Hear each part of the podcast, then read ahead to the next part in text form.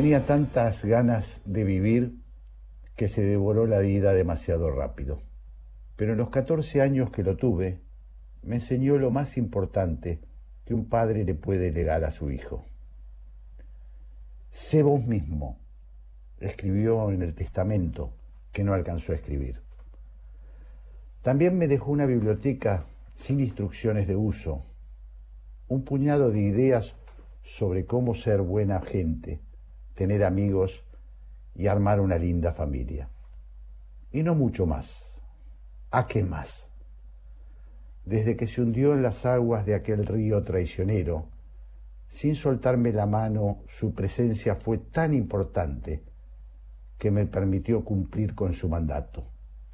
Mis hijos son mi orgullo más grande, porque la rueda sigue y ellos no son, ni como mi padre, ni son como yo, son ellos mismos. Esta semana, mi querido amigo Jorge Fernández Díaz me pidió que le enviara una pequeña reflexión sobre el Día del Padre para su programa Pensándolo Bien en Radio Mitre. Así nació este breve pensamiento que hoy elegí compartir con ustedes.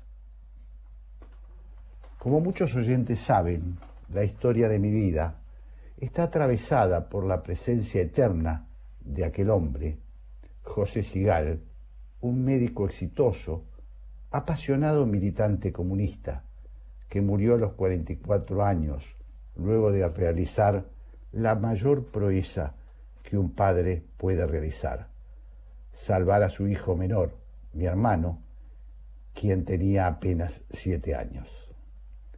Mi crecimiento estuvo y aún está marcado por aquella tragedia cargada de épica. Las ideas de mi padre, congeladas ese 6 de enero de 1968, fueron mi marca de identidad. Me hice comunista a los 13 años, tratando de cumplir con su legado. Y rompí con aquella ideología pasado los 30. Estoy convencido hoy, también para ser fiel a sus profundas enseñanzas.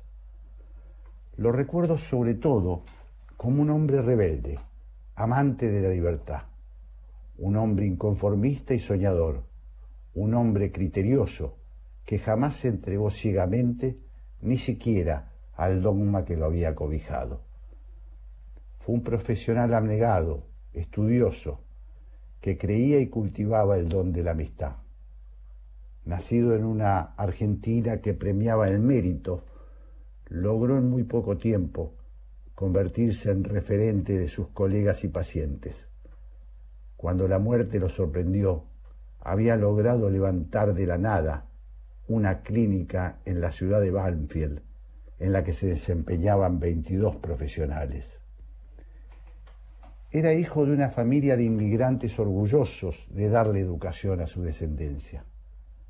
Se había hecho médico en tiempo récord, trabajando por las noches en la empresa de teléfonos de la provincia de Córdoba instalado ya con dos hijos en Turdera, partido de Lomas de Zamora. Hacía medicina privada por las tardes, porque las mañanas eran sagradas. Nadie puede ser buen, médico, recuerdo que decía, si no presta servicio en el hospital público.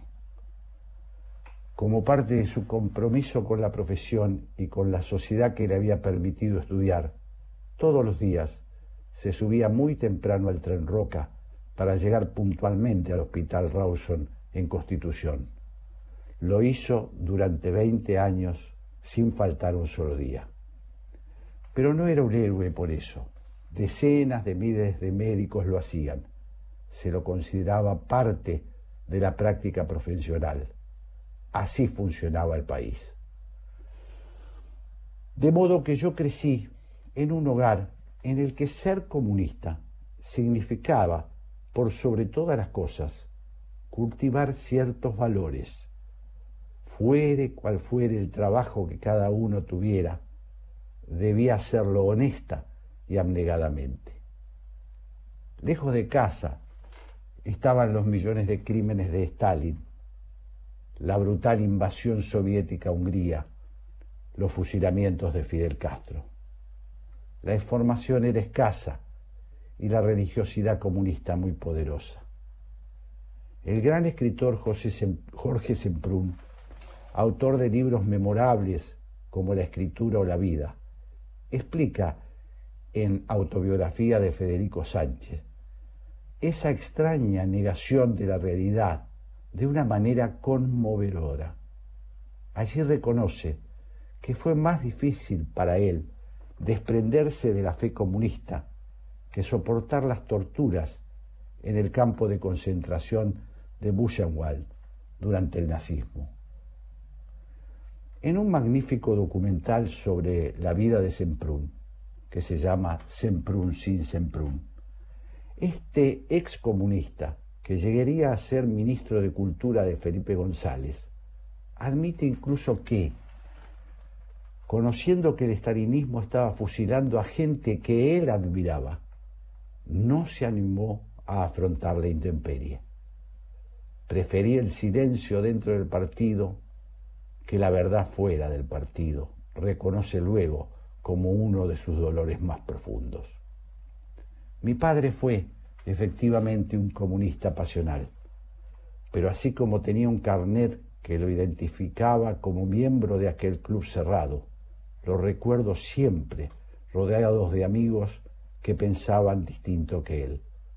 Lo recuerdo amante de su profesión y sobre todo lo recuerdo como un hombre estudioso, íntegro y sensible. En el poco tiempo que compartimos, así como me legó su pertenencia partidaria, también me brindó las herramientas para que yo pudiera hacer mi propio camino. Su rebeldía, siempre latente, fue también la fuerza que me permitió abrir mi propio surjo. Me permitió ser yo mismo. Ese fue su verdadero legado. Hoy, 20 de junio, lo recuerdo también por su amor a la patria, que le dio una bandera, un, sentido de profunda pertenencia y un especial amor por la gesta heroica del general Manuel Belgrano. Feliz día para todos los padres que saben marcar el camino. Feliz día para aquellos que tienen la felicidad de haber dado hijos que caminan su propio camino. Feliz Día del Padre. Hablar. Ceder la palabra. Escuchar. La 1110 presenta Haciendo Pie. Un programa que promueve el intercambio de ideas sin prejuicios. Haciendo Pie. Todos los domingos a las 12. Jorge Sigal, por la Radio Pública de Buenos Aires.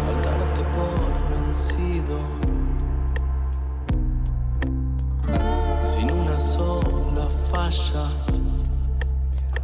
Nuestro equipo, operador Tomás Jureza, locutora Patricia Lamperti, coordinación de aire Andrés Terrile, producción Gabriel Matera, producción general nuestra protectora Mechi Laguna, coordinación artística La Españolísima Raquel Aparicio.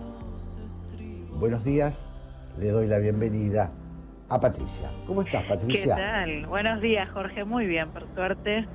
Bueno, me alegro. Feliz Día de la Bandera. Muchas gracias igualmente para vos. Y no sé si sos papá, feliz día también. Sí, claro que soy. Orgulloso papá. Gracias, Patricia. no, Vamos entonces a lo nuestro. Así es, si se quieren comunicar con Haciendo Pie, lo pueden hacer a través del contestador 5371-4638 y si no pueden ingresar en Twitter y buscar arroba la 1110 y si no, arroba Jorge Sigal.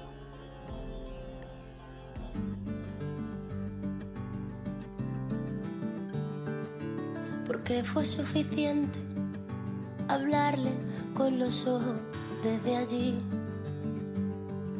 Si en ese mismo instante subí vida era tranquila y feliz, la vino a revolver con bollitos y miel.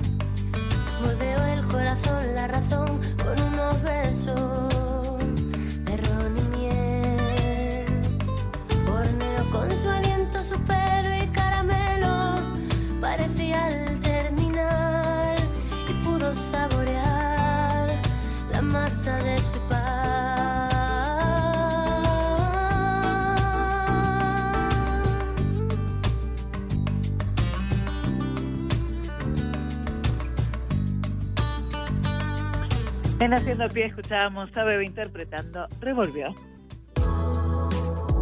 Dialogar, debatir, reflexionar. Aceptar, conceder, convivir. Haciendo pie, buscando sentido a las palabras. Con Jorge Sigal.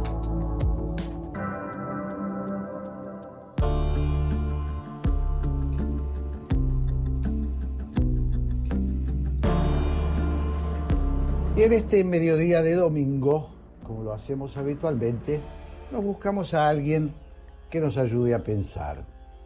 En este caso, se trata de Martín D'Alessandro. Él es licenciado en Ciencias Políticas, magíster en Ciencias Sociales y doctor en Ciencias Sociales de la Universidad de Buenos Aires, profesor universitario, investigador del CONICET y presidente de la Sociedad Argentina de Análisis Político. Su Twitter es Martín D'Alessa con doble S. Hola Martín, un placer tenerte en Haciendo Pie. ¿Cómo estás? Buen día, Jorge. Muy bien. Muchas gracias por el llamado, que me honra. Para nosotros es un, un placer y un honor también. Eh, Martín, voy a empezar por, por, bueno, por una nota que me llamó la atención hace poquito, una polémica, una polémica interesante que mm, se desarrolló en el diario Perfil a partir de una columna escrita por Federico Stussenegger, eh, donde él esencialmente decía que mm, el 2023 está marcado, este, está señalado ya como un casi seguro triunfo del peronismo a partir de que la sociedad ha mostrado que prefiere al Estado en lugar de la iniciativa privada. Lo estoy resumiendo quizás con alguna desprolijidad, pero eso suscitó una respuesta tuya que fue lo que más me interesó, poniendo en valor el, diría yo, el rol de la política. Y a eso quiero ir. Sí, efectivamente. Mi argumento para contestarle también en, un artículo a, a Sturzenegger era que, bueno, en primer lugar, es eh, difícil creer que los, los votos en la Argentina se definen a partir de una creencia entre un mayor o una menor presencia del Estado. En segundo lugar, que eh, todo el espectro político argentino está más inclinado hacia el Estado.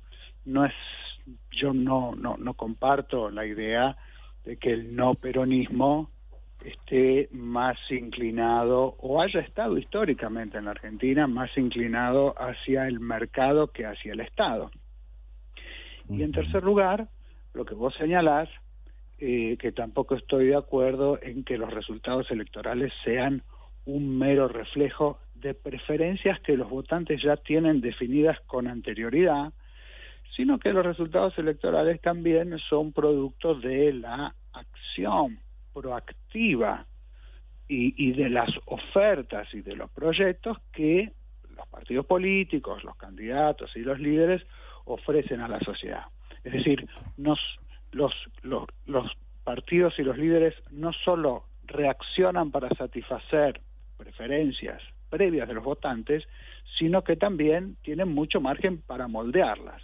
Ahí eh, eh, aparece fuerte el argumento de la política como un factor determinante. Claro. Estoy hablando con Martín Talizando, politólogo, y bueno, a partir de estas primeras reflexiones, Martín, eh, me gustaría, porque estamos hablando, o en todo caso Sturzenegger tiró eh, la idea del 2023, pero tenemos eh, mucho antes del 2023, que parece un, parece un siglo, este, teniendo en cuenta cómo está la Argentina de hoy, lo que nos falta, tenemos las elecciones de mediano término, ahora, las de 2021, y me gustaría tener una opinión tuya en función de lo que acabas de decir, de cómo ves el rol de los partidos políticos, sobre todo de la oposición, porque el que gobierna tiene, en todo caso, otras, otras herramientas este, para, para garantizarse el, digamos, el, resultado electoral. Pero ¿cómo ves esa posibilidad y esa, esa eh, la salud eh, de la oposición para las próximas elecciones? Bueno, también veo a la oposición, eh, Jorge, en, en, un momento de ebullición. Eh, y creo que todas estas disputas, en parte personales, en parte políticas, por el liderazgo de la oposición, si bien no, no, no me parece que sean el, el mejor espectáculo que la oposición en este momento crítico de la Argentina debe ofrecer, sin embargo creo que también hay que ponerlas en un contexto. Y acá te hago una una confesión. Sí. Después de el, triunfo de Alberto Fernández eh, y de las malas condiciones en que el gobierno de Cambiemos, el presidente Macri deja el gobierno con los malos resultados, etcétera, toda esa historia que ya que ya conocemos. La confesión es que yo pensé que eh, Cambiemos se iba a romper que las tensiones internas que se iban a desatar al volver al llano, a la oposición, las disputas por el liderazgo iban a ser tan fuertes que iban a terminar rompiendo el acuerdo de construir una alternativa entre, entre esos partidos juntos. Sin embargo, para mi sorpresa, y creo que es algo positivo en función de la salud del sistema político de la Argentina, Cambiemos, Juntos por el Cambio, sigue unido. Y eso creo que es algo que hay que eh, siempre subrayar y tener en cuenta que a pesar de que no nos guste probablemente estos estas disputas que estamos viendo, que los famosos garrochazos o amenazas de garrochazos de saltar de la ciudad a la provincia, de la provincia a la ciudad, la indefinición entre el liderazgo del propio PRO, la, reaparición de Macri eh, resistiéndose a un, a un, recambio dirigencial, todo esto, eh, que, que, digo, no, no, nos gusta porque quisiéramos ver a una oposición discutiendo políticas de fondo, acordando candidaturas de una manera, digamos, diferente, pero eh, la verdad es que es esperable que eh, en, un, en un escenario de incertidumbre de los liderazgos de la oposición aparezcan todos estos chispazos. Entonces creo que hay que esperar un poquito que las calmas, eh, las aguas se calmen y dejar que las pasos decanten la ebullición.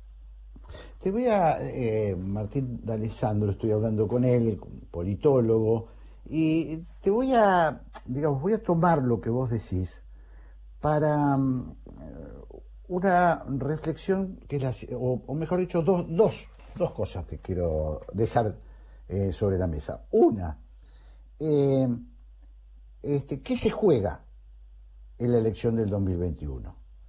Y dos, si eso que estamos viendo en la oposición que vos rescatabas, por un lado se mantiene junta, por el otro parece haber una pelea, un gallinero un poquito este, sobre las candidaturas, si lo segundo no nos debemos acostumbrar, porque finalmente la puja por los liderazgos y la puja por las ambiciones dentro de una estructura política también podrían ser parte de la normalidad del sistema democrático. Sin dudas que una de las motivaciones más importantes de cualquier político de cualquier país del mundo en cualquier época histórica es su eh, ambición de poder, tanto si lo tomamos en el mal sentido, ¿no es cierto?, egoísta de la acumulación de poder personal, como en el buen sentido de querer tener poder para cambiar las cosas, eh, para mejorar la vida de la gente. Eso, por supuesto, es esperable. Quizá lo que eh, genera un poco de sorpresa, sobre todo creo yo en el electorado de, Juntos por el Cambio, es que hay un, contexto, una plataforma, después de, las últimas elecciones, de mucha desazón con el país, de mucha eh, desilusión de las clases medias, los jóvenes se quieren ir, los empresarios pymes no tienen ninguna eh, expectativa, esto lo marcan las encuestas, la inmensa mayoría cree que todo va a ser peor y, la, confianza en los políticos y en las instituciones es muy baja. Entonces, sobre ese plafón, me parece que había una expectativa de que estas disputas, como vos decís, esperables y, y normales, se tramitaran de otra manera. Sobre todo porque también en los regímenes presidencialistas, las elecciones intermedias son un poco un adelanto de las elecciones presidenciales que son las que valen más, ¿no es cierto? Claro. Entonces, no es cierto que el que gana las elecciones legislativas de medio término va a ser el que gane las elecciones presidenciales. Eso va a, depender de, de, varios otros factores. Pero puede ir delineando la, una coalición puede ir delineando una idea del el proyecto que se va a ofrecer en una elección presidencial. Y esto cobra relevancia en Argentina porque eh, también estamos eh, como país, digo, un poco trabados entre visiones alternativas que están, como dijo eh, el viejo profesor Juan Carlos Portantiero hace muchos años, en empate. ¿no? Hay como mm. dos proyectos del país que empatan, entonces a veces gana uno, a veces gana otro, pero ninguno de los dos puede terminar de imponer una hegemonía, de imponer mm. un orden que lo mm, sostenga como un ganador definitivo. Y eso no es que esté eh, mal desde el vamos, pero el problema es que ese empate genera una parálisis y entonces el país no puede salir del estancamiento, no puede solucionar el problema de la inflación, no puede generar condiciones para el desarrollo. Y entonces cuando van pasando las décadas y nos vemos trabados eh, en, esa imposibilidad de salir adelante, bueno, entonces las preocupaciones empiezan a eh, estar con más intensidad focalizadas sobre lo electoral. Claro. Eh, me estaba preguntando mientras vos hablabas, Martín, este, cuando vos hablas de dos proyectos, eh, yo tengo mis reservas sobre la cuestión de la grieta y de esta idea de que la Argentina está, eh, eh, digamos, dividida, porque finalmente en muchos países del mundo, desarrollados sobre todo, algunas democracias un, un poco bastante más evolucionadas que las nuestras, también se juegan electoralmente cuestiones. Pero aquí da la impresión que una de las partes, esto es una opinión mía, una de las partes, me refiero al frente de todos, no parecería tener como meta el mismo sistema. El mismo sistema, me refiero al sistema republicano, como prioridad. ¿Esto no es un impedimento para, para el juego de los acuerdos, para el juego de las disidencias, para ciertos límites en los acuerdos y ciertos límites en las disidencias? Así es, y creo que efectivamente ahí eh, radica uno de los problemas de la imposibilidad de lograr acuerdos en lo fundamental. uno podría decir eh, que desde hace 200 años que tiene este país de historia hay mm, modelos alternativos que van cambiando la etiqueta, pero podríamos llegar a resumirlos como una diferencia de visiones entre liberales y nacionalistas, eh, entre una concepción que entiende a la sociedad como, como un cuerpo único, que hay que proteger, orgánico y que tiene intereses comunes ¿no? muy, muy, cerrados, y otro más abierto, liberal, eh, que está basado sobre ideas un poco más abstractas, digamos, no tanto en la idea concreta del pueblo, sino una idea más abstracta de liberalismo, de sociedad, de competencia, de mercado, de democracia con la incertidumbre ¿no? y, la, y, la, y la puerta siempre abierta a lo que pueda pasar, tiene la, democracia, que uno nunca sabe quién en definitiva va a ganar. Esas dos posiciones eh, efectivamente hacen que haya una competencia entre proyectos, pero ah, desde mi punto de vista la hace un poco más eh, ríspida eh, que, las disputas en otros países, incluso que en otros países latinoamericanos. Entonces, el problema es que efectivamente eh, hay sectores de la población que están muy convencidos de la necesidad de de, un, de una convivencia más, más, abierta y más arriesgada, y otros que están convencidos de una convivencia, digamos, más, más eh, y más cerrada. El problema es que, eh, como decíamos antes, eh, las dos tienen muchos adeptos, ninguna de las dos se termina de imponer, y ninguna de las dos eh, tiene del todo la voluntad de reconocer la legitimidad del otro. Mm. Entonces... Eh, perdóname que te interrumpa, estoy hablando con Martín Danesandro, politólogo, y me preguntaba, Martín, ¿en dónde, porque es una duda eh, que tengo yo, ¿no?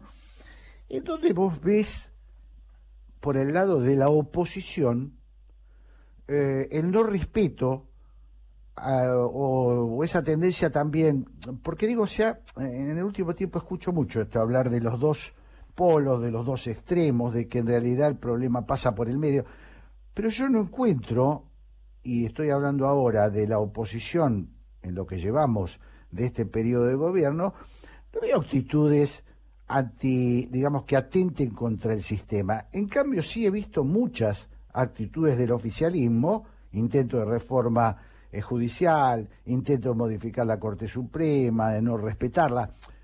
Yo no veo, pero me gustaría que vos me lo aclares, ¿no? Este, no veo esos dos eh, eh, los dos polos de la grieta? Yo te diría, Jorge, que por supuesto estoy de acuerdo con vos en que los avances eh, potenciales o reales sobre algunos criterios básicos de la Constitución Nacional provienen más de eh, históricamente, ¿no? De, del lado de una tradición no liberal o antiliberal, que en este caso en nuestras épocas nos, toca verlos encarnados en el, peronismo del frente de todos. Pero yo me refería más que nada, digamos, desde un tratando de mirar un poco más desde lejos. Eh, el asunto, cuando eh, hay también, digamos, desde la oposición eh, un lenguaje que puede ser considerado también agresivo o una, una forma de hacer política que lejos de estar buscando una forma de encontrar algún tipo de camino de propuestas de crecimiento con bases de sustentación sólidas. Vemos muchas veces los dirigentes pimponeando eh, en televisión o tratando de decir que efectivamente todos los que están del otro lado son eh, ladrones o todos los que están del otro lado quieren ir a Venezuela o todos los que están del otro lado quieren ir a La Habana. Me parece que también hay eh, un espacio, una característica, un registro del debate público que está eh, un poco acostumbrado a eh, tratar de criticar eh, más que buscar alguna salida a los problemas que tiene este país, que son profundos. Muchos de nosotros podemos estar de acuerdo en el diagnóstico de las amenazas a la democracia que significó y que significa todavía Cristina Kirchner, Podemos estar de acuerdo muchos de nosotros, muchos no, por supuesto, en eso. Pero mi, mi punto es, bueno, ¿qué hacemos después con todo eso, no? Porque efectivamente eh, en ese en esa en esa traba eh, estamos todos y, y, seguir insistiendo con el diagnóstico eh, me parece que está muy bien y es un paso necesario pero creo que no nos va a sacar del pantano en el que estamos. Claro. Estamos eh, eh, hablando, cerrando ya nuestra conversación con el politólogo Martín de Alessandro. Siempre tratamos de entender un poquito más eh, de las cosas que se dicen, de las cosas que se esgrimen en la diaria, en la, en la batalla diaria. Bueno, y uno de las de los cierres, o, yo lo siento así, es mm, lo que Martín de Alessandro está diciendo es eh, hay que ser, es cierto que hay una sobrecarga de, de, digamos, de, de antisistema en uno de los lados, pero el otro, el opositor, tiene que ser inteligente en su lenguaje y en su combate para poder, este, para no contribuir a, alimentar las llamas. Eh, no sé si te estoy interpretando bien lo dijiste mucho mejor que yo. No, no, no, no. Este, es, la costumbre periodística nomás de buscar, de buscar cierres y títulos. bueno, Martín, la verdad es que eh, es muy interesante. Nos volveremos a encontrar pronto, porque bueno, la Argentina tendría muchísimas preguntas para hacerte, porque a todo esto estamos eh, atravesando un proceso electoral, o vamos a atravesar un proceso electoral este, con una novedad. Lo hacemos en pandemia, ¿no? Y la pandemia pone patas para arriba este, muchas cosas de la política, ¿no? Seguramente todavía no estamos vislumbrando los efectos políticos que seguramente va a tener la pandemia en la Argentina y en otros países. ¿Por qué? Porque todavía estamos eh, en, el, en el baile. Y todavía falta decantar muchas cosas, por supuesto, responsabilidades del gobierno en la gestión de la pandemia, de los gobiernos en la gestión de la pandemia. Hay mucha información eh, que todavía no circula. Probablemente sobre en los próximos años eh, como, es, como esas bombas que se tiraban antes que eh, penetran en la tierra y estallan tiempo después, Claro, que claro, cuando cae claro. explota, sino que eh, explota de manera diferida y probablemente la pandemia que fue lógicamente una disrupción tan grande en la vida de todos también tenga un efecto muy importante diferido en eh, la política, en la oferta política y en la forma de eh, los políticos ofrecer soluciones a problemas reales de la gente. Martín, te agradezco muchísimo la comunicación con Haciendo Pie y te vamos a molestar seguramente muy pronto. Te mando un gran abrazo. Ojalá que sí, el agradecido soy yo. Un gran abrazo. Chao.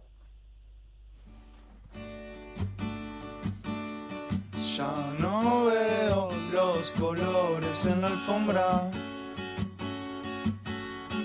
Los dibujos se volaron del papel. Y saludan a través de la ventana. Bailan y sonríen. Debería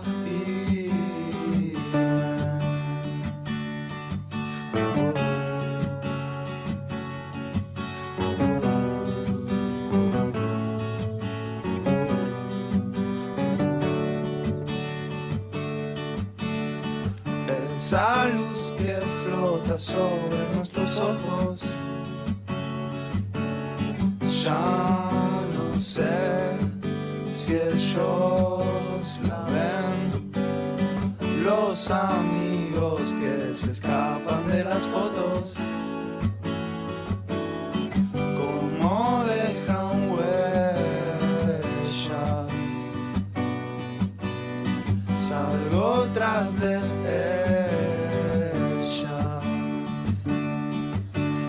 Buscarte hoy, a buscarte,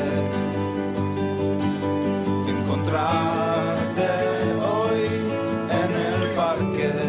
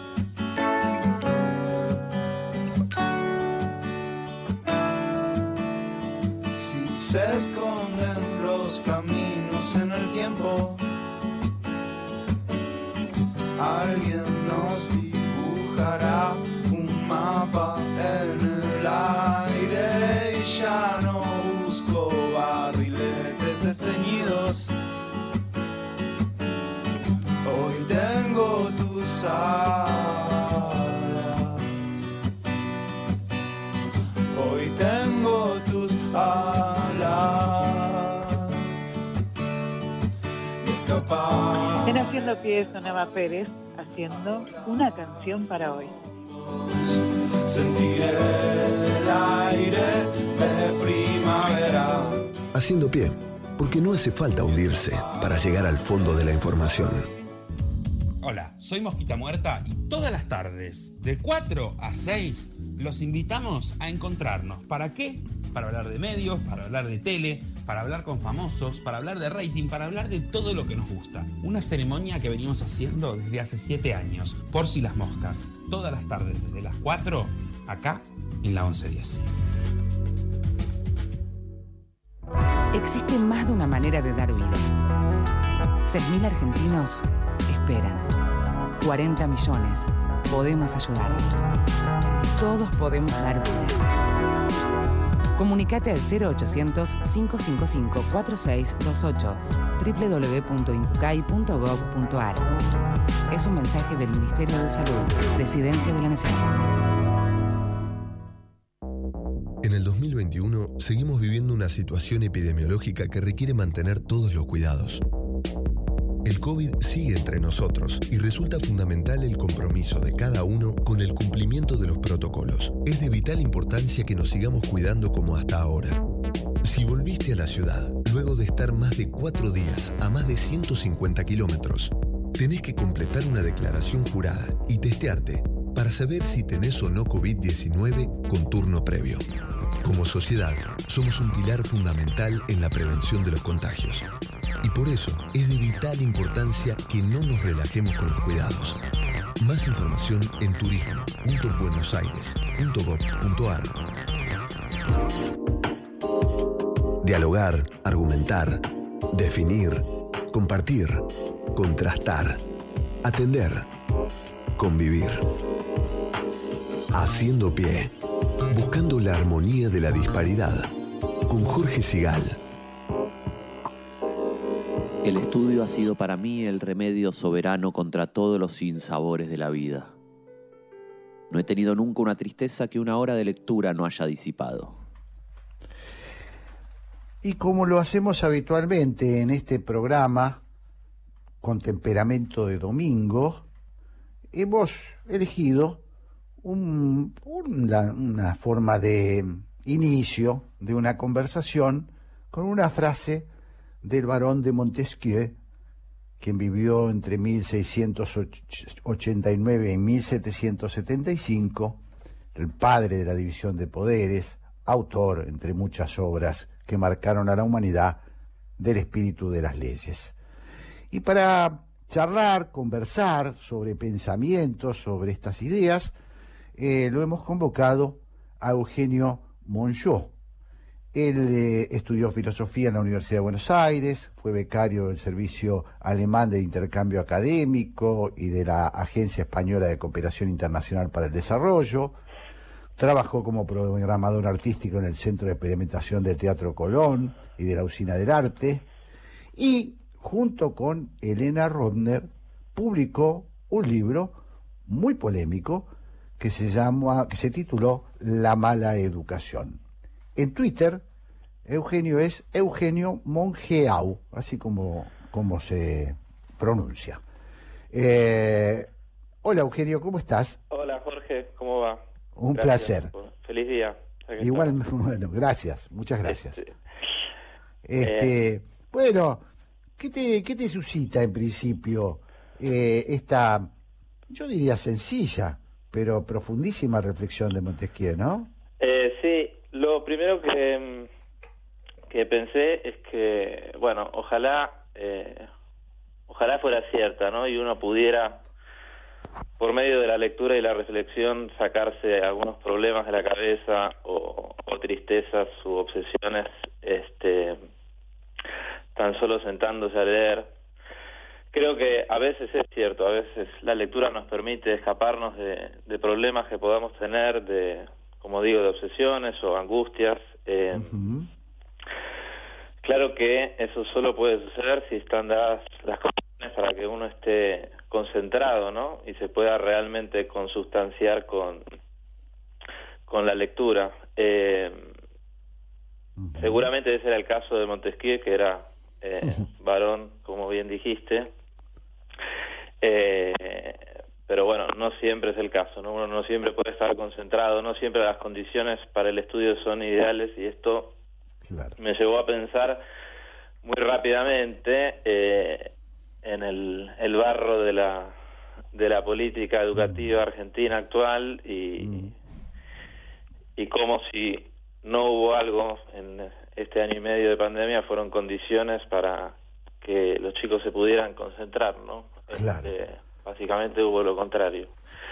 Eh, Yo estoy- excepto estamos- en colegios Sí. muy privilegiados, digamos, tan privilegiados como, como lo que era ser varón en el siglo XVIII, que pudieron tener clases este, virtuales con, con bastante efectividad y igualmente con gran costo para los alumnos, pero que fueron realmente una minoría ¿no? en, en la pandemia.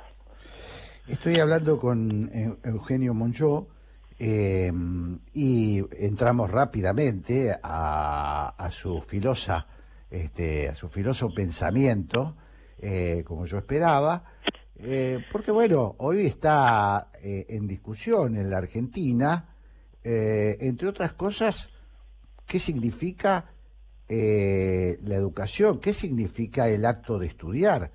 Eh, hay incluso, esto por lo menos es algo que Eugenio ha, trabajado, hay una especie de, sentido común establecido eh, que no es precisamente el que alienta a, eh, estudiar y a profundizar eh, a los alumnos, ¿no? A ver si, si te logro interpretar.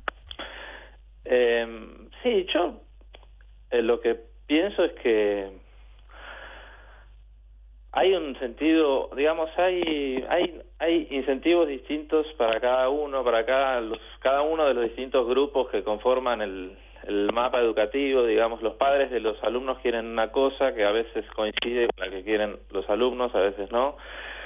Eh, los funcionarios educativos quieren otra cosa, básicamente eh, no tener problemas, y después este, los gremios, algunas partes de los gremios quieren otras cosas que es básicamente tampoco tener problemas. Eh, y bueno, esos incentivos entran en colisión y en general no ganan los chicos cuando se producen esas colisiones. Me da la impresión de que, por ejemplo, en este año y medio de pandemia, los intereses que primaron fueron los intereses, eh, supongo, de algunas partes de los gremios, porque ni siquiera se explica desde el punto de vista de la salud pública que se hayan suspendido las clases presenciales durante tanto tiempo cuando se sabe por ya no sé cuántas decenas de estudios científicos publicados en todo el mundo que no es tan grande el impacto eh, que produce la educación presencial en el contagio del coronavirus, por un lado, y, y que de hecho a veces hasta lo puede puede ayudar a, a combatirlo porque se hacen más testeos y, y demás Claro. de chicos que en otros casos serían asintomáticos y no se testearían. Y después ot- otra cosa que observo con respecto a esta cuestión de, de los incentivos y de los intereses es que aun si eh, se produjera cierto contagio en las escuelas y, y aun si la situación educativa fuera problemática, bueno, es un problema que merece ser estudiado, pero no puede ser que la única solución a ese problema sea que no haya clases, porque eso también tiene un costo eh, gigantesco para la sociedad. ¿Y por qué, digamos, cómo se decide? El principal objetivo es combatir el coronavirus como sea y aún con este costo educativo tan alto, que es, es más que educativo, es humano, es este, espiritual, no sé. Eugenio, estoy hablando con Eugenio Moyo, este, y eh, te llevo rápidamente a, porque vos en el libro, en, eh, en- en el libro La mala educación, hablas concretamente de el progresismo educativo como Sí. una eh, eh, forma peyorativa de, Sí. de calificar a quienes parecerían tener la hegemonía en el discurso, Sí, este, en la educación. Sí, sí, hay como hay una hegemonía. eh, la cosa progre, digamos, en el ámbito educativo está muy, muy, muy arraigada en la Argentina. En la Argentina hay temas que son temas, digamos, de, de política educativa en todo el mundo que no existen, de los que no se habla, que es, por ejemplo, el tema de los retornos educativos, que es eh, qué beneficios, en principio económicos, te va a traer eh, mantenerte en la educación formal. ¿no? Si vos haces un año más de secundario o de carrera universitaria, bueno, ¿cuáles van a ser tus ingresos promedio en el futuro? ¿no?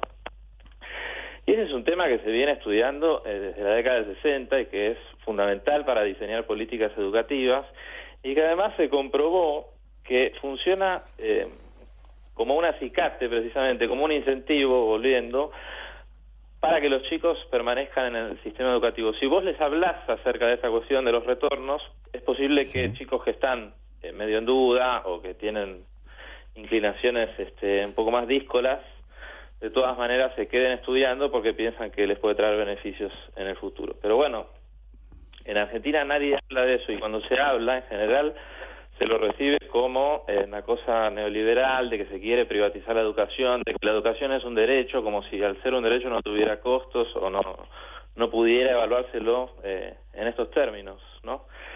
Eh, Y bueno, ese es, es este un, un ejemplo, pero hay muchos otros, te voy digamos de las por- distorsiones del progresismo. Otro que tuvo lugar con la pandemia es esto de que ves, este, yo lo veo mucho en Twitter, eh, padres y madres, siempre decimos de Palermo, como una especie de, de lugar común, que dicen, ay, con los chicos hicimos taller de cerámica o de títeres o de teatro. Eh, la verdad es que estamos aprendiendo un montón en casa, ¿no? Una cosa hiper cínica, mientras se sabe que hay miles de familias en la Argentina que tienen un solo celular. Entonces, lejos, ya no, no ni hablemos de talleres de teatro, no pueden hacer ni las clases más elementales, aun si tuvieran este, clases remotas. O sea, es todo un gran disparate. Eh, te, voy a, te voy a exprimir, tenemos dos minutitos que me gustaría que me digas, eh, si podés, eh, eh, Eugenio, ¿por qué, eh, o mejor dicho, si hay una contra eh, propuesta eh, al progresismo educativo, si hay una épica de que contrapon, que se contraponga a esto. Tenemos muy poco tiempo, pero Sí. bueno, sí. Eh, mira, épica no sé si es la palabra. Hay un filósofo alemán que a mí me gusta mucho que se llama Odo Marquardt, que dice que hay que tener coraje para el civismo burgués, pero dice que el civismo burgués es algo demasiado aburrido eh, para hacerle el frente a los perfeccionadores radicales del mundo, así lo dice Marquardt. Y bueno, es un poco así, el progresismo enarbola grandes valores, ¿no? Como la igualdad y, y la independencia de los alumnos, etcétera. Y bueno, contra eso justamente lo que una tradición más sensata e inexistente en Argentina propone es estudios científicos y esto de los retornos educativos y hacer estudios de impacto y a, evaluar a los docentes y evaluar a los directores y bueno, todas cosas que justamente carecen de épica, ¿no? Entonces ese es un problema que además se extiende, creo yo, a, a otras áreas ideológicas, no solo no solo en la educación, pero bueno, sí existe todo ese pensamiento. Pasa que en Argentina no prendió mucho. Entiendo. Eh, Eugenio Monjó, eh, te agradezco muchísimo este, este breve espacio que hemos tenido. Ojalá que lo repitamos pronto porque me interesa muchísimo eh, tu profundidad, tu manera de pensar y también este, tu juventud. eh, Bueno, que son, en este caso, creo, valores que van juntos. Muchas gracias y estoy a disposición cuando quieran. Te mando un gran abrazo. Eugenio. Bueno, abrazos. Chao. Explorar es nuestro punto de partida. Ahora te invitamos a hacerlo juntos. Descubrí cómo la energía nos conecta en tecpetrol.com. Jorge Sigal y Santiago Kovadlov. Dos ensayistas, dos amigos de la vida. 60 minutos y todos los temas del mundo para conversar. Café La República. El placer de una charla de domingo. Bermud, política, filosofía, poesía y lo que venga. Café La República. Un lugar para encontrarse. Por la 1110. La radio pública de Buenos Aires.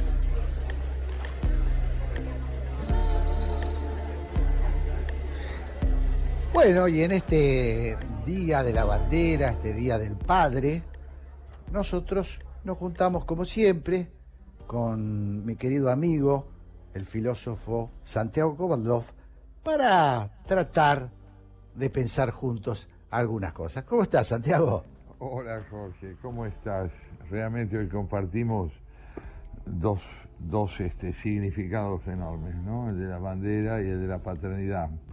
Y, y creo yo que en relación a esta doble pertenencia y este doble patrimonio que tenemos ambos, mucho habría que decir, ¿no? Me preguntaba yo recién si la paternidad, además de ser un hecho, cuando uno tiene hijos, es además una tarea, una vocación.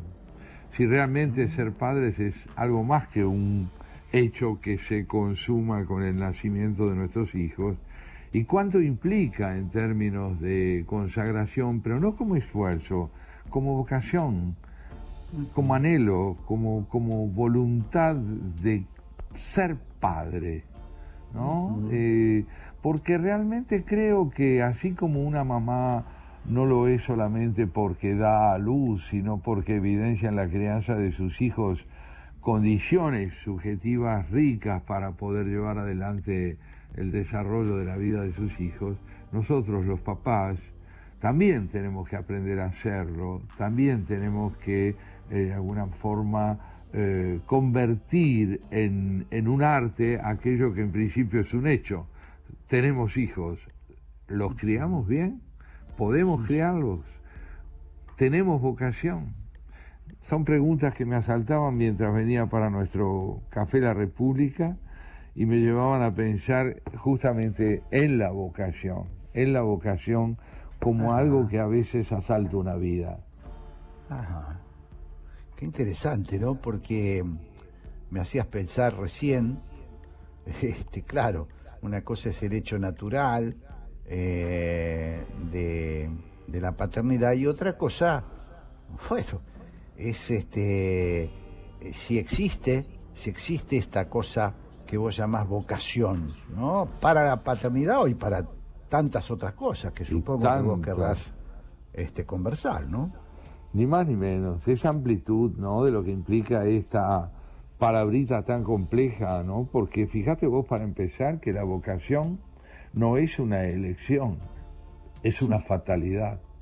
Nadie elige una vocación, es más bien la vocación la que nos elige a nosotros. Por eso creo que la expresión yo tengo vocación por esto o aquello es de medida inexacta, es la vocación la que nos tiene a nosotros. Ella es la que manda.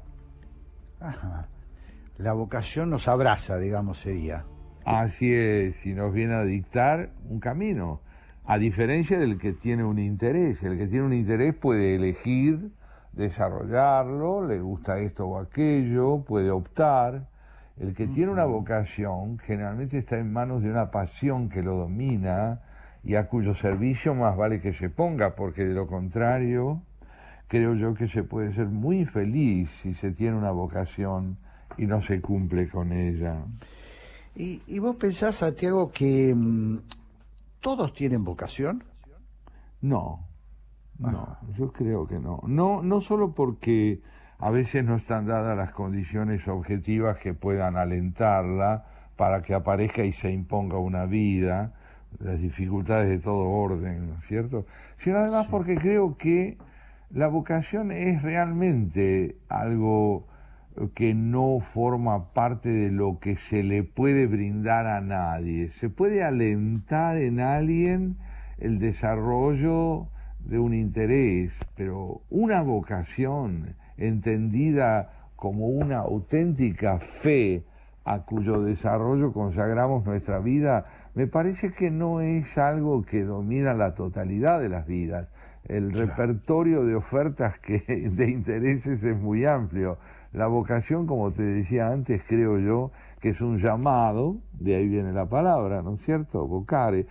Es un llamado que alguien recibe pero a la manera de quien dice, te consagrarás a esto o aún haciendo otra cosa, no serás realmente vos mismo. Claro. Eh, estaba pensando que, mm, bueno, en qué medida eh, las personas que tienen esa vocación tienen un don natural, bueno, es un enigma, ¿no? no, no tengo, eh, supongo que no tendremos una respuesta muy precisa. Quiero decir, esas personas que desde muy pequeñitos, eh, bueno, grandes, grandes y célebres figuras, que desde muy pequeño se vuelcan hacia la música o que demuestran dotes para la literatura, dones para la literatura, o que, bueno, o, algún oficio o, alguna, o algún arte de, las, de las múltiples que hay, ¿cómo se conformará eso, no? Qué enigma. Fíjate, exactamente lo es. No hay simetría exactamente entre lo que la vocación impone, que es, digamos, una consagración a una actividad determinada que despierta pasión, y la posibilidad de que uno le responda con los recursos requeridos. Se puede tener vocación y no tener suficiente talento, por ejemplo. Claro. ¿no? Es decir, ¿cuánta gente se consagra a algo y resulta que no está tocada por el ángel de la gracia que le permite desplegarse en consonancia con la intensidad con que siente eso? Y esa asimetría, ¿no? Eh, es esencial para entender que lo que diferencia al que no tiene una vocación del que la tiene no es el caudal de recursos de talento de que dispone el que tiene una vocación. Una vocación es una pasión, es un enamoramiento, pero uno podría no estar a la altura de esa vocación. Por ejemplo, vamos, a, vamos al extremo, uno puede compartir con William Shakespeare la vocación por la literatura. Ahora, entre los recursos que uno tiene y los que el maestro tenía, realmente hay un abismo, ¿verdad? Claro, claro.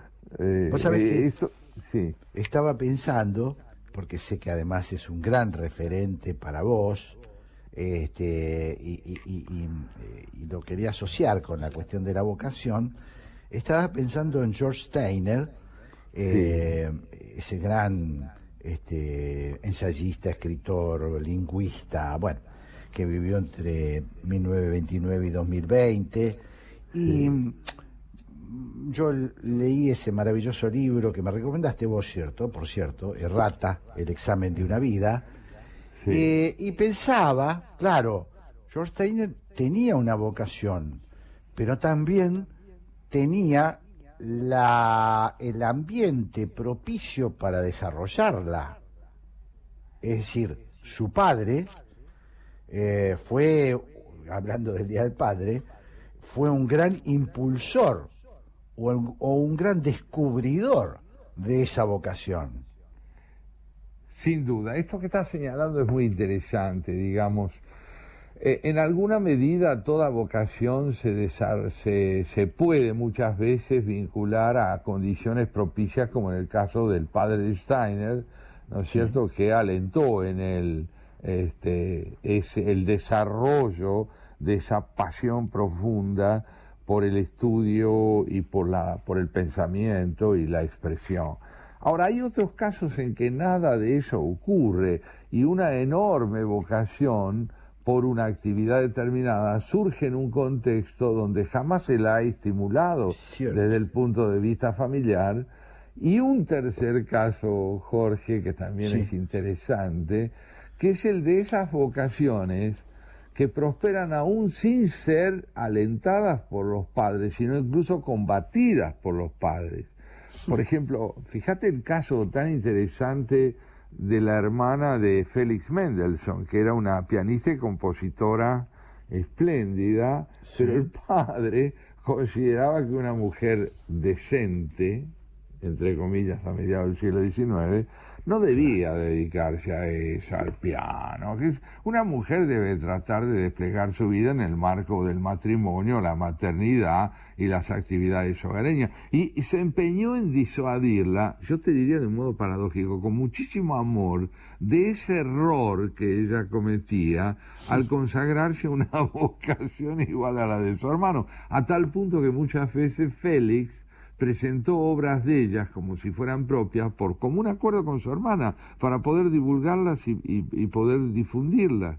¿no? Este, rara vez ella tuvo ocasión de hacerse valer como compositora y como pianista reconocida y con un padre que la, la combatió, ¿no? Eh, claro.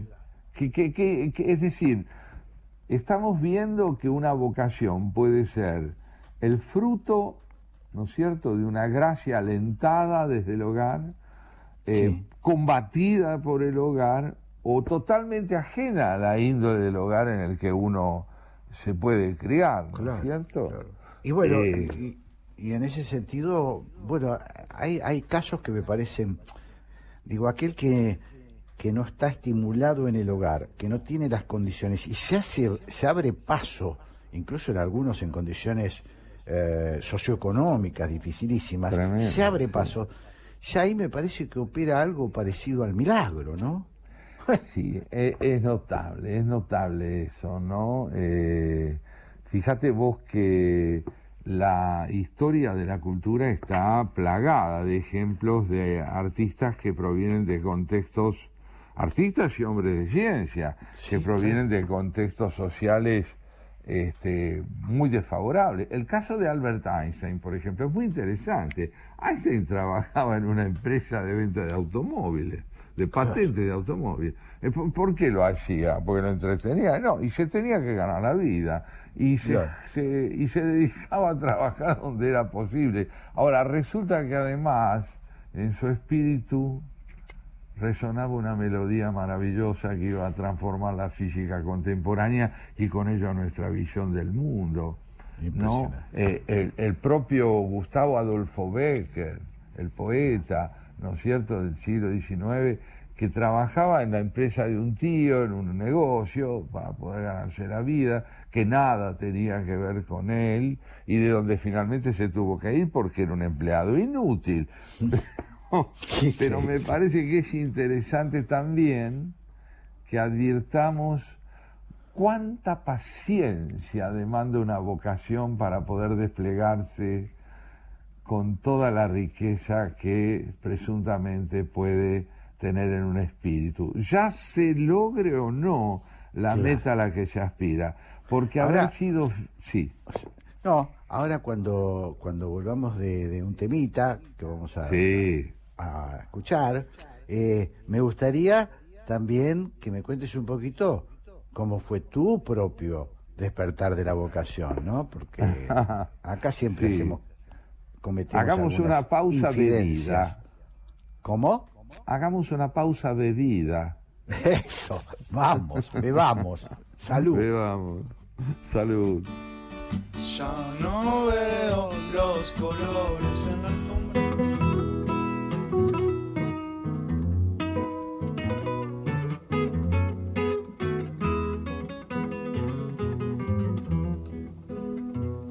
Tómate esta botella conmigo y en el último trago nos vamos.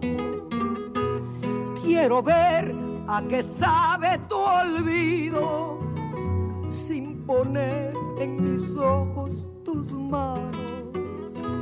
Esta noche no voy a rogarte. Esta noche te vas de veras. Qué difícil tener que dejarte sin que sienta que ya no me quieras. Nada me han enseñado los años. Siempre caigo en los mismos errores. Otra vez a brindar con extraños y a llorar por los mismos dolores.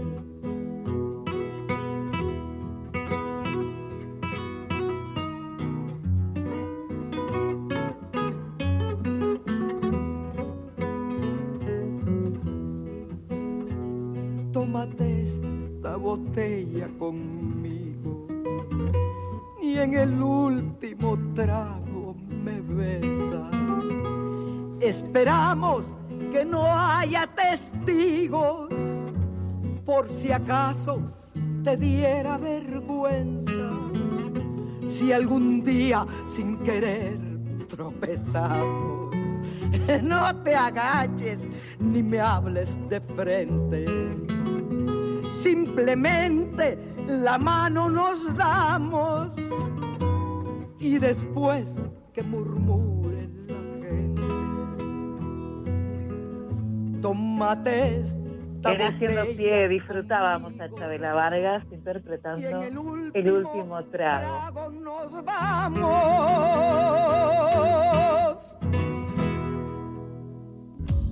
Hola, ¿qué tal? ¿Cómo están? Mi nombre es Gustavo Noriga, conduzco Preferiría no hacerlo de lunes a jueves de 22 a 24 acá en la 1110. Es un programa que hace una exaltación de lo inútil. Se llama Preferiría no hacerlo porque no queremos hacer la agenda de todos los días, entonces hablamos de libros, cine, música, conversamos, hablamos de cosas intrascendentes, la exaltación de lo inútil.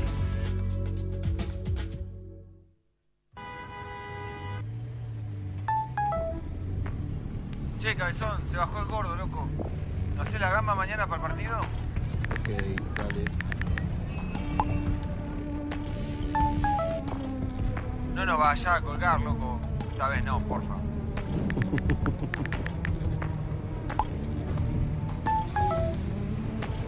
Amor, el bebé está despierto, esperándote. ¿En cuánto llegas?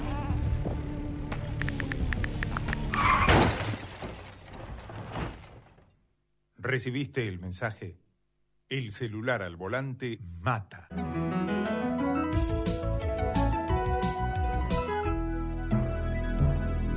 Luchemos por la vida. En Banco Hipotecario actualizamos nuestra app para hacer tu día a día más fácil. Nuevo diseño, más funcionalidades, más información. Consulta, invertí, envía, pedí, paga con QR y mucho más. Banco Hipotecario en tu celular. Descarga la app BH y opera todos los días durante las 24 horas. Café La República. La hora de la tertulia entre amigos en Haciendo Pie. Con Jorge Sigal y Santiago Kubalov.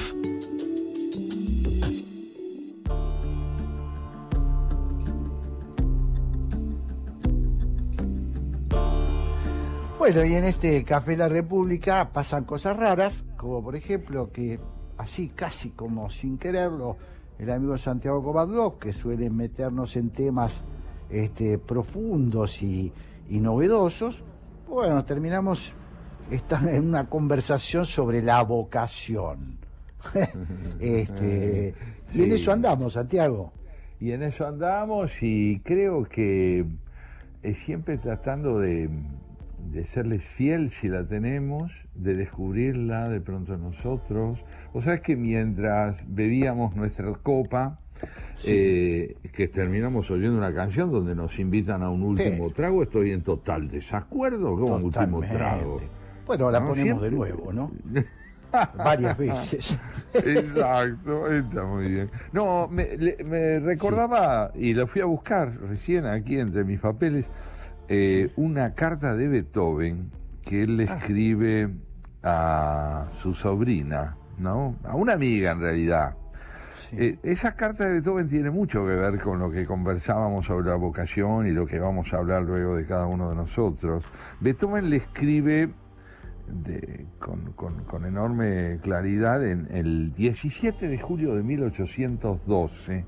Le escribe a esta amiga a la que llama Emil, Emilia, le dice así, persevera, no te contentes con ejercer el arte, penetra también en su ser íntimo. En el verdadero artista no hay soberbia. Él sabe, desgraciadamente, que el arte no tiene límites y siente oscuramente qué lejos está de la meta y aun cuando pueda ser admirado por los demás, deplora no haber llegado todavía allí donde lo mejor de su genio no resplandece más que como un sol lejano. Y fíjate qué hermoso consejo le da, ¿verdad? Le dice, no te- como diría nuestro alma fuerte, no te des por vencido ni aún Ni aún vencido. vencido.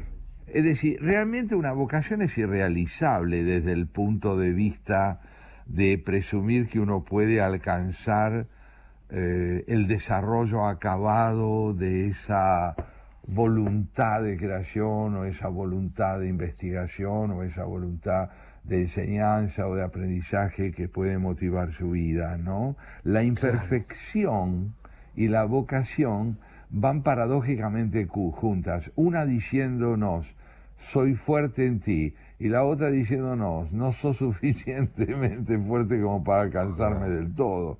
Claro, claro. Sí, sí, sí. Qué interesante, ¿no? Y en tu caso, eh, eh, ¿cómo, ¿cómo fue ese proceso, Santiago? eh, Ah, de bueno, descubrimiento y, y de pelea por tu propia vocación, porque supongo que Sí. como todos habrás tenido que pelearla, ¿no? Mucho, sin duda. Yo, yo creo que descubrí mi vocación de escritor este, cuando ya no pude jugar. Desde lejos venía la cosa. Siempre me gustó mucho leer, como tantos otros chicos, y adoraba los libros como objetos, las páginas, la caligrafía, la tipografía de los libros. Pero vos sabés que un día, lo recuerdo con una nitidez casi traumática, me di cuenta que ya no podía jugar con mis soldados. que habían vuelto a ser de plomo, que no estaban vivos. Sus voces habían desaparecido y yo, que los había extendido sobre el jardín de la casa donde vivía, ya no podía encontrar en ellos la vida y la fortaleza y la potencia que yo les había encontrado hasta hacía poco. Había empezado a crecer y ya no podía jugar con mis soldados. Te aseguro que en el primer momento sentí en mi vida un vacío espantoso. ¿Qué hace un niño cuando ya no puede jugar y cuando aún no sabe que no es un niño ya? No, no sabía qué hacer. Te aseguro que me tomó esa vivencia de desorientación profunda que sin embargo poco a poco se fue transformando en el deseo de escribir y de seguir jugando, pero ahora con las palabras, de empezar a escribir historias, empecé a escribir historias, yo era un gran lector de, de aventuras de cowboys y soldados, y, y empecé justamente a escribir historias este, vinculadas a aventuras que vivía antes jugando con mis manos y mis soldados y ahora lo hacía con una mano y una lapicera sobre un papel. Y poco a poco, bueno, eso se fue afianzando en mí, eh, sembrando una certeza que familiarmente no despertó mayor eh, aceptación inicialmente en mi padre, eh, lo llenó de temor, imagínate lo que era tener como dice el amigo que nos, prece- que, que nos precede a veces en la publicidad de, este- de su programa, esta pasión por lo inútil, ¿a dónde me iba a llevar? ¿A dónde me iba a llevar? ¿No es cierto? Este, pero poco a poco él se fue reconciliando y como te contaré hoy en el homenaje también a mi padre, como el que hiciste en tu propio editorial, este, fue siendo aceptada con no solo con resignación por parte de ellos, sino con alegría también. Y, y lo cierto es que, esto quiero decirte, para oírte y preguntarte lo mismo que me preguntás vos a mí, vos viste que un amor no envejece y que la vocación se sostiene, lo sana a lo largo del tiempo y uno puede envejecer, pero ella tiene una vitalidad espléndida y cada día nos empuja a emprender con el mismo entusiasmo aquello que desde hace décadas llevamos adelante. ¿No fue así Qué en lindo. vos cuando la encontraste? Sí, sí, sí. Bueno, estaba yo también, trataba de hacer, reco- reconstruir un poquito ese camino que, que en mi caso fue un poco más eh, errático, más... eh, con- Pero bueno, eh, hace poco descubrí una cosa, Santiago. Eh, mi padre, cuando yo tenía 11 años, 11 años, percibiendo algo que yo puedo interpretar ahora, a la distancia, a, la- a mucha distancia, percibió algo que yo lo, eh, que es lo siguiente. Para un cumpleaños normal, mi papá le gustaba hacer regalos, pero para un cumpleaños Ajá. normal de un chico de 11 años, él me trajo de regalo una máquina de fotos Minolta, marca Minolta, me acuerdo la marca, bueno, la tengo acá arriba, este, de mi- de- de- en, mi- en mi estante, eh, que era una pieza, no sé cómo explicar, no era un juguete, era una, una máquina profesional, para un profesional. Sí. Con los años, yo me di cuenta que mi padre registró a- en mí la curiosidad como, como un rasgo. La curiosidad, la necesidad de volver sobre las cosas. Eh, quizás es un poco forzada mi interpretación, pero lo cierto es que yo, l- el prim- la primera aproximación a la curiosidad y a la observación, que luego volcaría eh, en- de, de alguna manera en la palabra, en la palabra escrita, empezó con el registro de hechos a través de esa Minolta Repo, así era la, la, eh, Repo, era una, una máquina que dividía el, el cuadro en dos, por lo tanto con 36 exposiciones uno lograba 72 fotos, lo Sí. cual le daba este, un, un valor extra. Eh, creo que, descu- que descubrí a partir de allí esa, bueno, esa vocación eh, que me hace una y otra vez volver sobre las cosas y tratar de narrarlas. Y vos sabés que siempre este, arrastro esa, esa, eh, esa característica a lo largo de los años y vuelvo y una y otra vez a cosas que muchos otros no ven o no vieron y que yo sí veo. Entonces traté ¿no? de convertirlo en vocación. Sí, es que en realidad la vocación te subordinó a vos, porque la curiosidad, sí, es lindísimo lo que decís, porque la curiosidad es el salto de la obviedad al asombro. Sentir curiosidad es precisamente dejarse sorprender por una presencia inédita, inesperada, que trastorna nuestra eh, manera de mirar y que realmente es la antesala del espíritu crítico. Claro.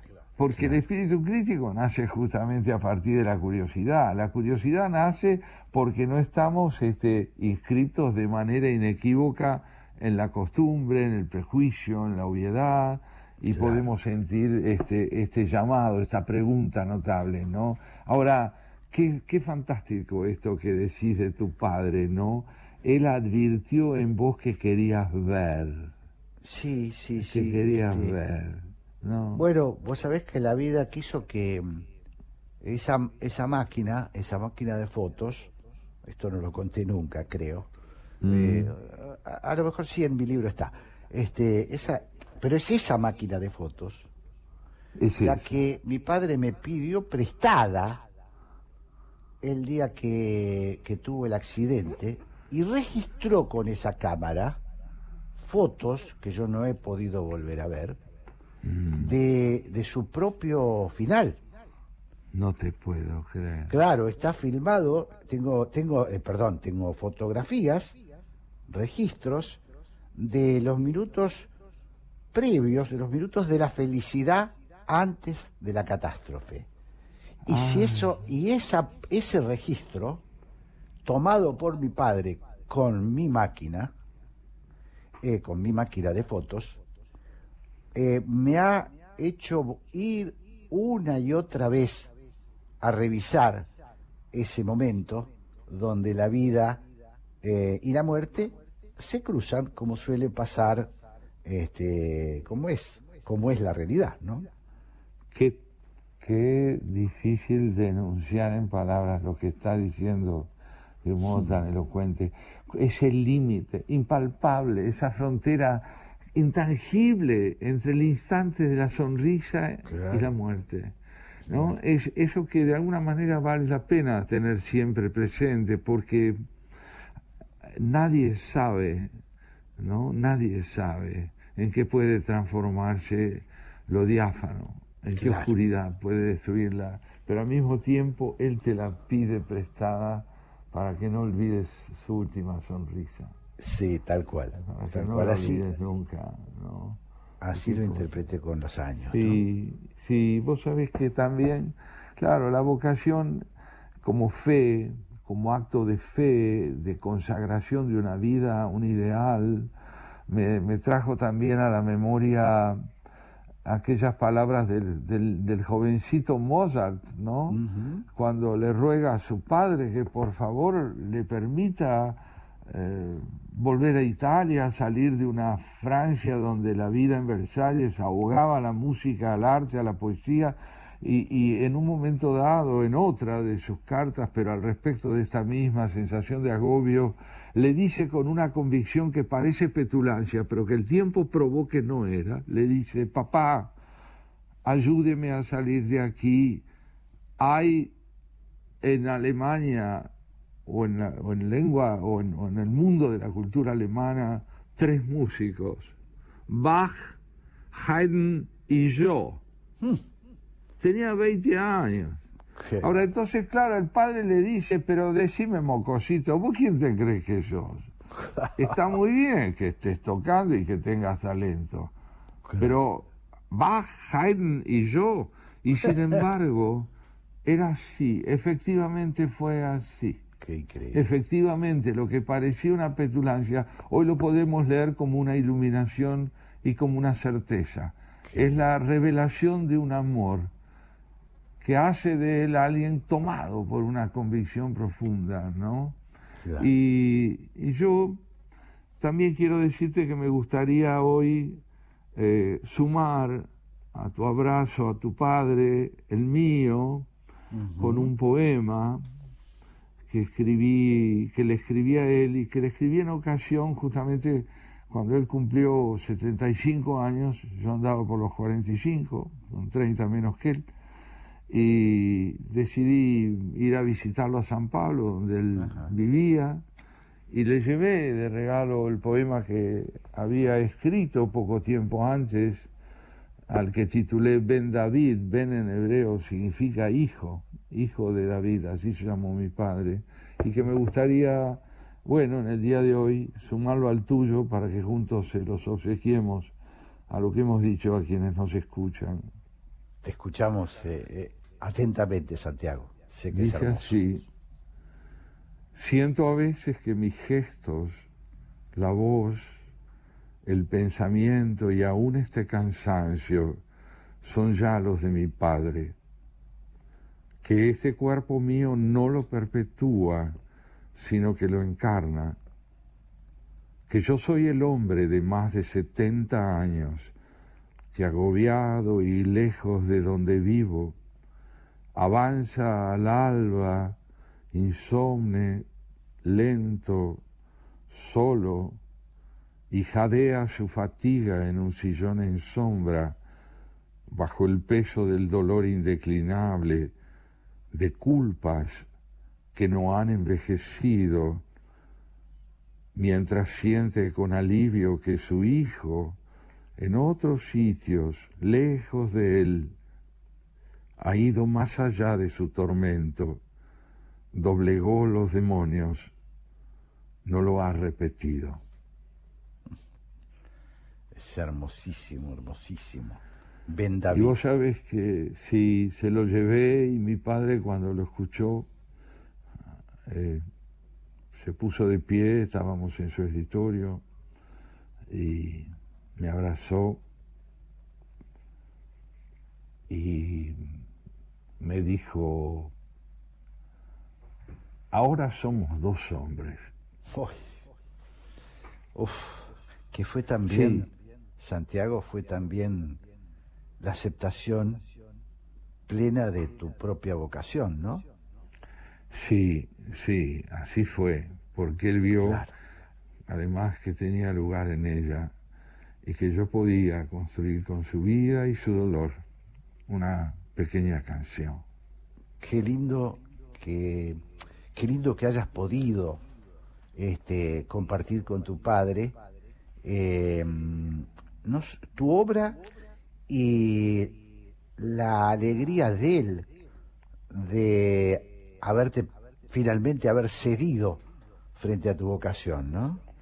Así fue, así fue. Lo hizo con un gesto que también quiero sumar a esto que hablamos, porque esto también muestra lo que un padre puede ser, en lo que puede tener de aleccionador y de fecundo. Cuando yo le llevé mi primer libro, Jorge, y le entregué un ejemplar de ese libro.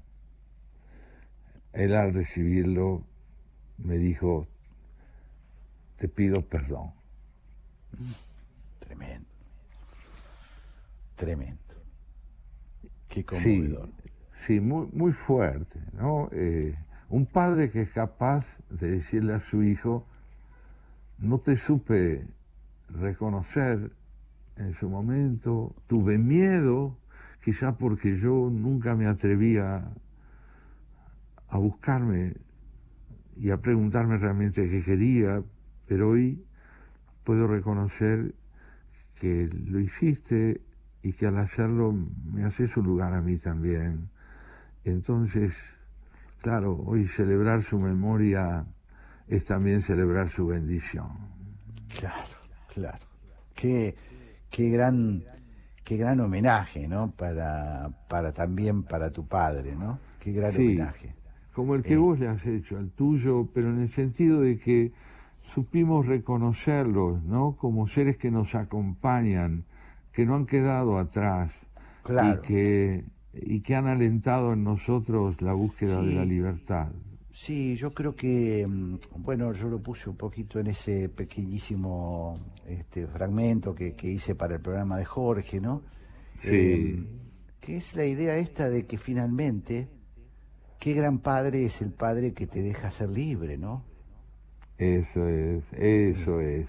El que puede disfrutar de tu libertad sin perder por eso su función, es decir, orientadora, pero que es capaz de escuchar y no solo de ordenar o de Vos sabés que se me viene a la memoria, Santiago, eh, tenemos apenas un, un par de minutos, se me viene a la memoria un amigo, cuando yo era muy joven, muy, muy joven, y mi amigo había tenido hijos muy joven, cuando te digo muy joven, creo que a los 22, 23 años ya tenía un- dos hijos por lo menos.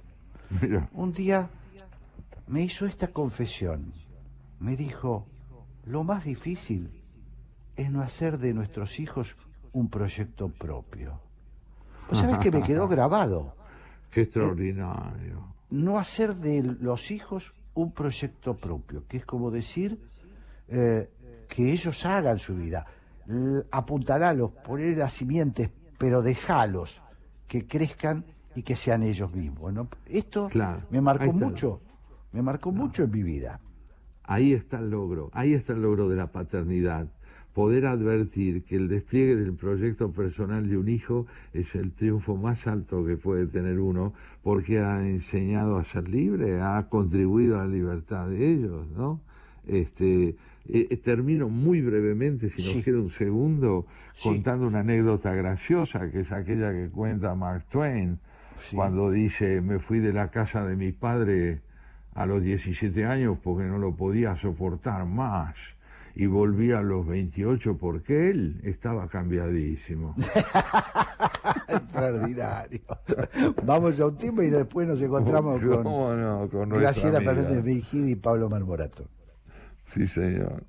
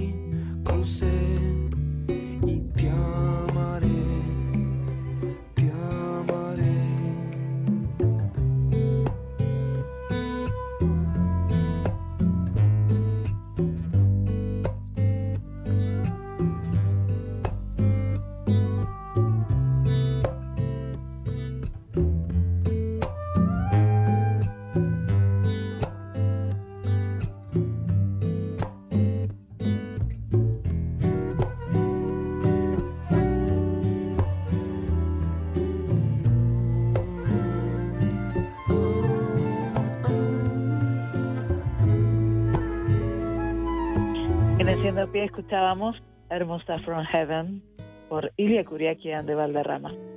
Jorge Sigal y Santiago Kovadlov en Haciendo Pie. Hola, soy Ezequiel Fernández Murs y con Andrés Burgo y con Alejandro Wall hacemos Era por Abajo, los viernes de 20 a 22. Era por Abajo es un programa de deportes y el deporte es nuestra gran excusa para hablar de la vida. Deportes, debates, opiniones y entrevistas. Escuchanos todos los viernes de 20 a 22. En estos días de aislamiento social es importante cuidarnos entre todas y todos. Si vos o alguien que conoces sufre violencia de género, llámanos al 144 las 24 horas, los 365 días del año. Estamos para ayudarte. Cuidarte es cuidarnos. Buenos Aires Ciudad. En el 2021 seguimos viviendo una situación epidemiológica que requiere mantener todos los cuidados.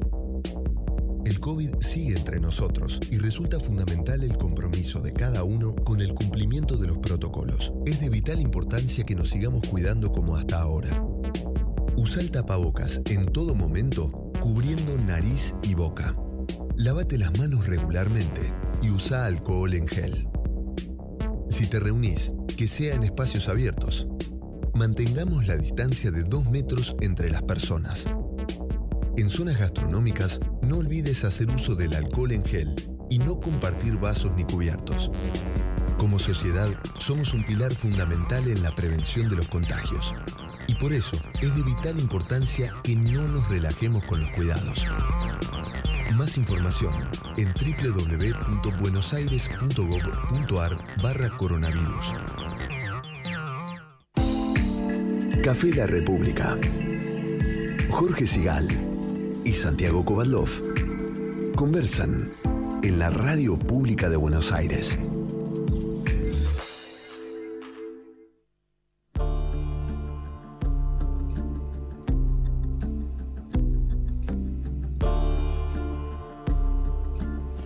Bueno, y ya Santiago estamos este, recibiendo a nuestra A querida amiga Graciela. Fernández Mejide junto a el querido Pablo Marmorato. ¿Cómo están?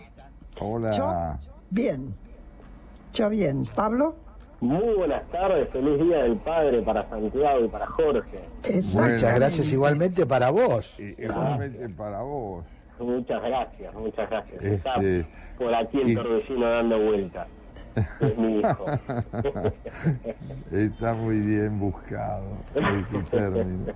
Este, bueno, aquí estábamos nosotros y les damos la bienvenida a este tema que, que nos atrapó, ¿no? Que es el de la Sí. vocación, de la pasión por algo que de pronto nos convoca con una fuerza inédita. Graciela, vos has empezado tu vida bajo el llamado de una vocación o fuiste encontrándola y descubriéndola con el tiempo?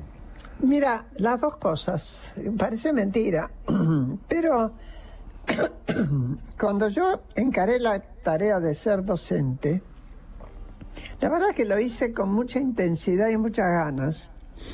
Y de hecho recibí muchas respuestas con respecto a eso, de que fui una buena docente. Eh, Tengo que decirlo porque no hay nadie que lo diga por mí ahora acá, y que sea testigo. Ahora, fíjate que cuando me cambió la vida, y que no fue porque yo lo buscara, sino en las circunstancias, y tuve que dedicarme a otra cosa, primero al tema de defensa de derechos humanos, bueno, ahí yo no te podría decir que era una vocación, eso era como una imposición de mis circunstancias. Pero después, cuando desemboqué en la política, me encontré una vena que yo no me conocía. Mira. Es más, de- yo desconfiaba de ser capaz. Cuando Carlos Aullero me dijo por primera vez, ¿querés que empecemos? Eh, Yo estoy haciendo un nuevo partido, este, me gustaría que nos acompañara. Lo primero que le dije, digo, yo no sé nada, no sé nada, me van a tener que enseñar todo. Bueno, no te preocupes, me dijo. Bueno, y es cierto que no sabía, pero es cierto también que te apareció una vena política que yo ignoraba. Qué interesante. Y lo que sí fue... un- Qué Hoy ya no interesante, porque puedo Aullero abandonar. supo, Aullero supo lo que vos aún ignorabas en vos.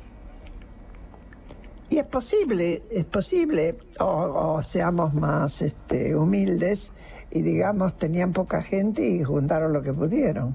Sí, Eso esa, es esa- lectura no nos convence, no. Yo voy a, voy a Hola, decir hola. algo. Sí, yo, eh, yo te, te escuchamos perfecto, Graciela. Yo lo que quería No. ¿Vos me escuchás a mí, Graciela? Hola. Ahora sí, Ah, bueno. sí, ahora sí. No, lo que quería agregar es que mm, yo conocí Santiago a, a Graciela en el año 1985, Ajá. en la Asamblea Permanente por los Derechos Humanos. Ella Sí. todavía no era una dirigente política.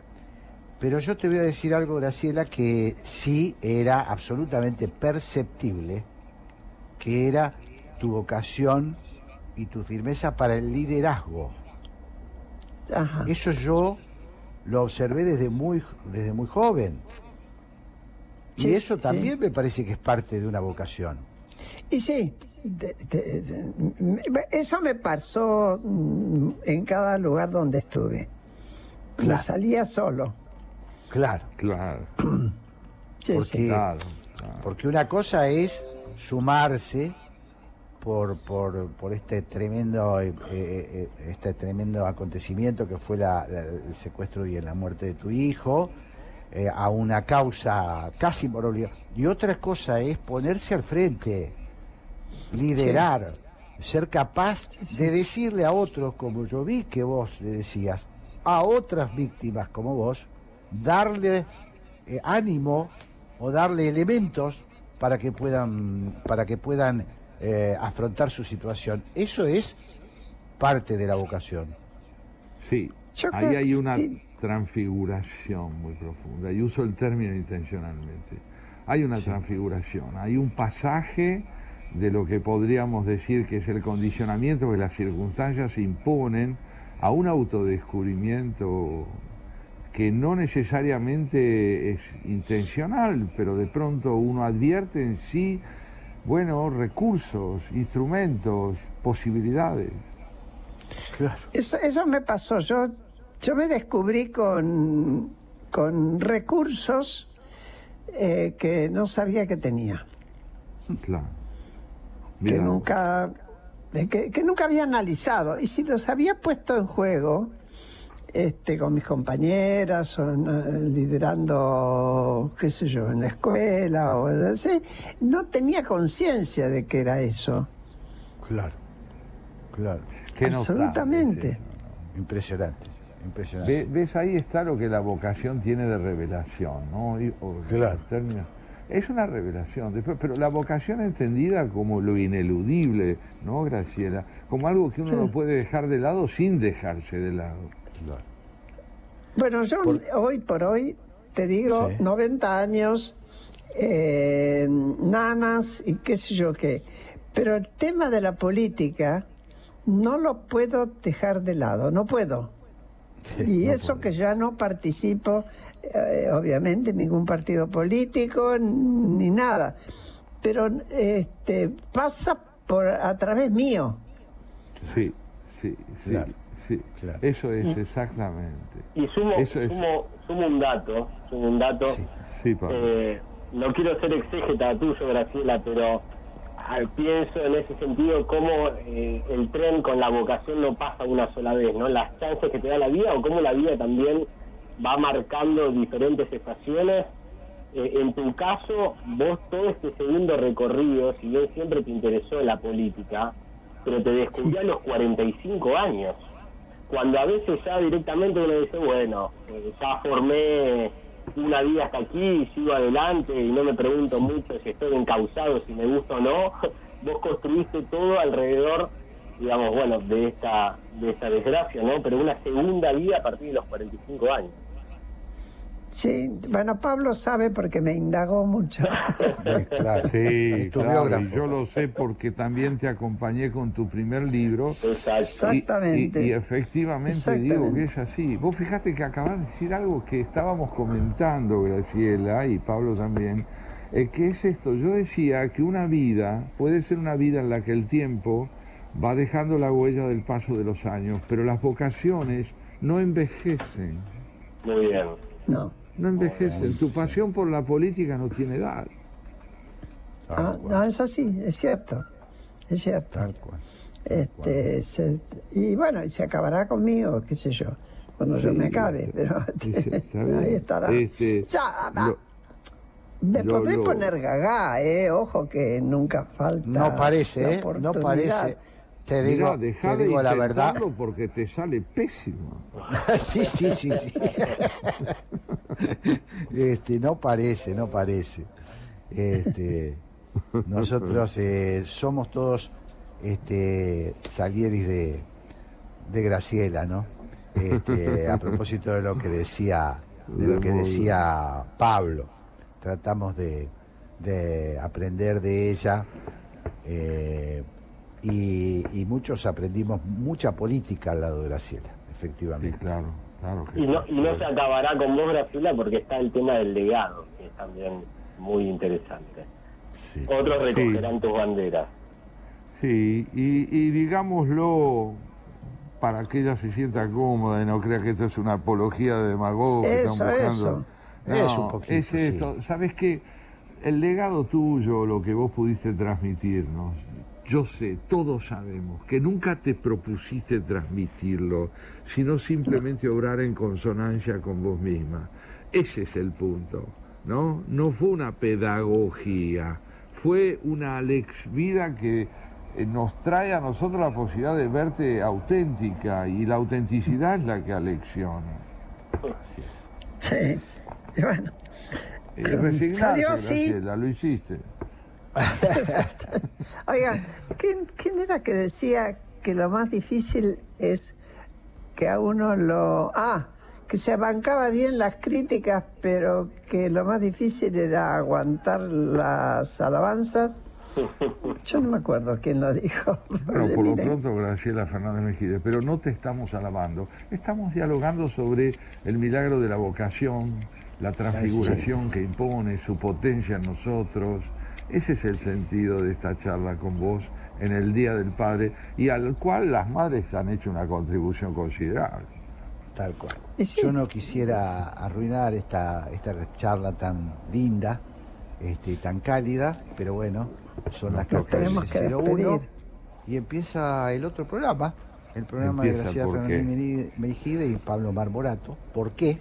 Así Así, es. que te pasamos la posta, Graciela, Pablo. Les pasamos Gracias, la posta. Jorge. Con un fuerte abrazo a los dos.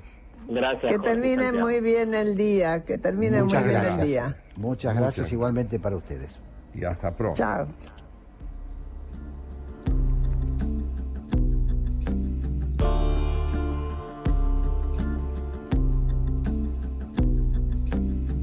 Jorge Sigal y Santiago Kovadlov en la 1110. Detrás de toda gran ciudad hay una gran radio. La 1110. Buenos Aires en la radio.